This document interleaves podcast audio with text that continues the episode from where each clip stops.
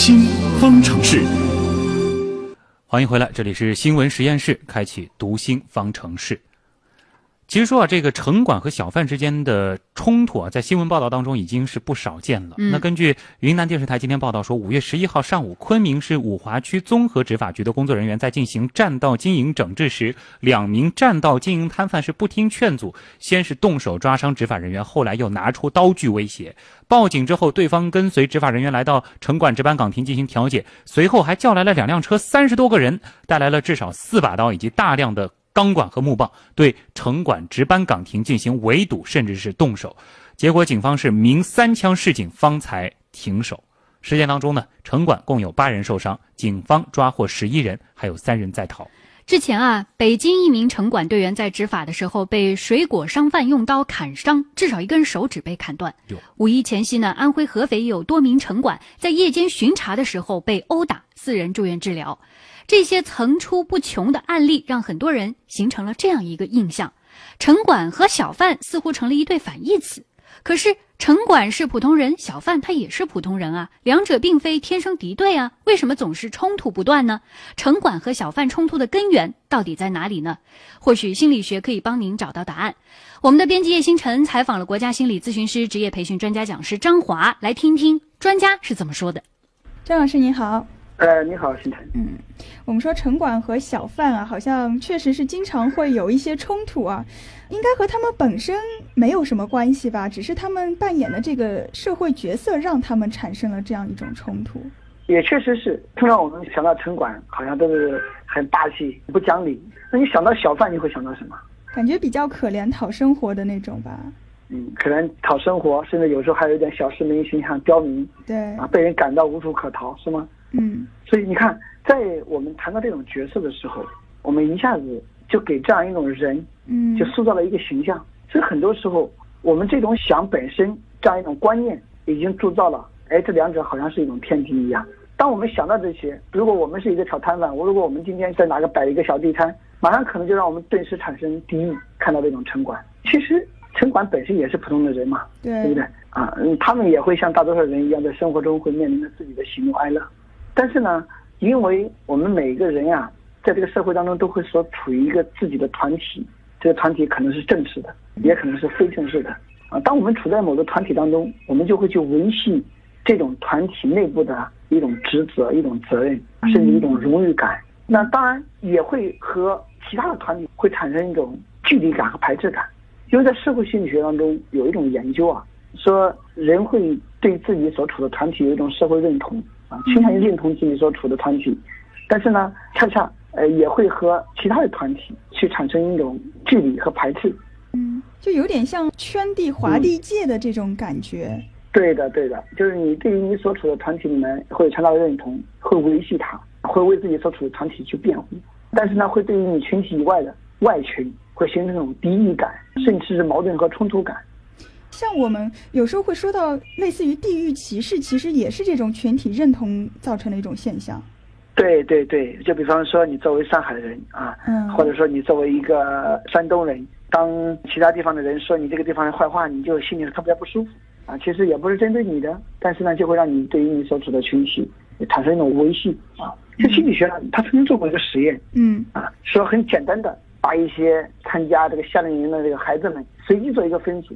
只要两组把他们分了组之后，这个两组的成员啊，只要是知道我属于 A 组而不属于 B 组，他就会发现同一组的人很快的就相互之间形成一个团体，并且站在一条战线上。马上看到 B 组的人，可能就会产生一种竞争，甚至产生敌意，嗯，甚至都不愿意在一个屋子里吃饭，甚至还产生一种互相的一种咒骂啊！你看，其实这种分组没有任何依据，它只是进行随机的一个分组。对，但是这种随机的分组。就会让本来不相干的两组人在很短的时间内就产生了一种敌意和仇恨，那我们就可以知道说，哎，作为一种群体的认同啊，它的力量是非常大的。嗯，可能当你被贴了一个标签或者被分到了一个类群之后，你就会自然而然的产生这样一种群体的一种认同感和荣誉感。对，所以你像这个城管与小贩。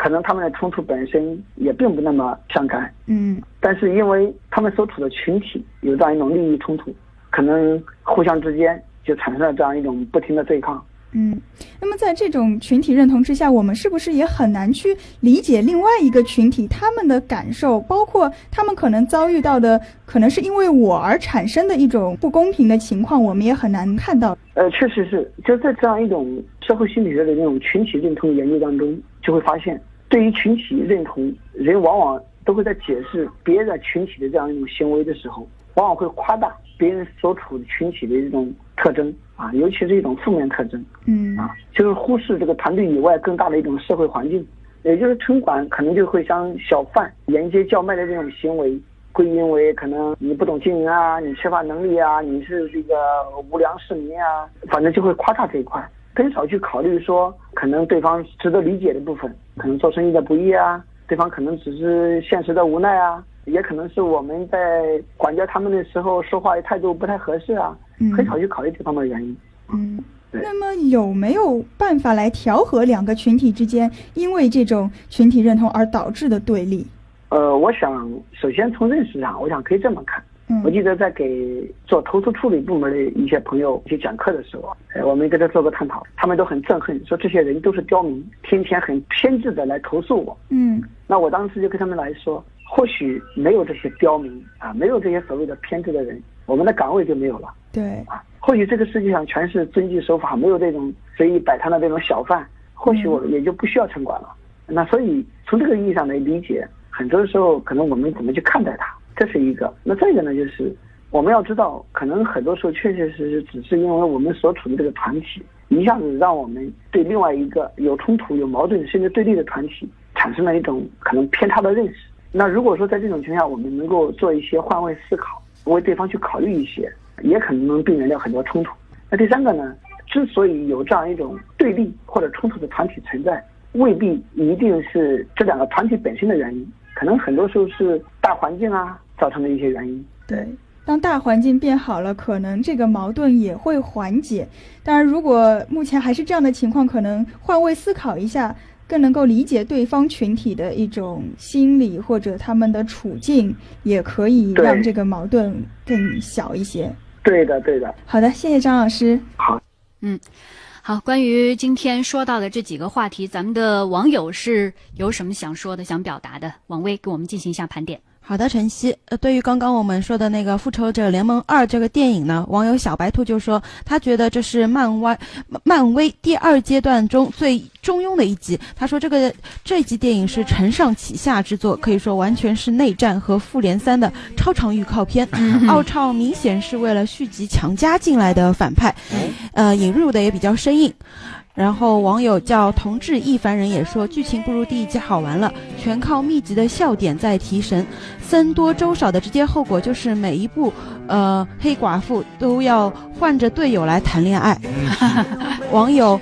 嗯，不老的李大爷也说，在钢铁侠二中勾引了钢铁侠，在复联一中勾引了鹰眼，在美队二中勾引了美呃美国队长，在复联二中终于跟绿巨人表白了。这个黑，好吧，对对对，这个黑寡妇也是比较忙的，但是整集看下来是那么多感情戏是真心求放过。最后是对于我们刚刚说的心理的话题，其实网友道理的漏沙说到，群体认同感是群体中的成员在认知和评价上保持一致的情感。大家其实换位思考，从好的方面去看对方，大概就能互相理解了吧？哎，说的非常好哈，将心比心，还是要多理解、多欣赏别人啊。嗯，那今天的新闻实验室到这儿呢，也要和大家说再见了啊。最后感谢本次节目监制音乐评、编辑盛燕姿、乐琪、王威和叶星辰。我是旭东，我是程曦。明天晚上的十九点三十分，新闻实验室，咱们再见。明晚见。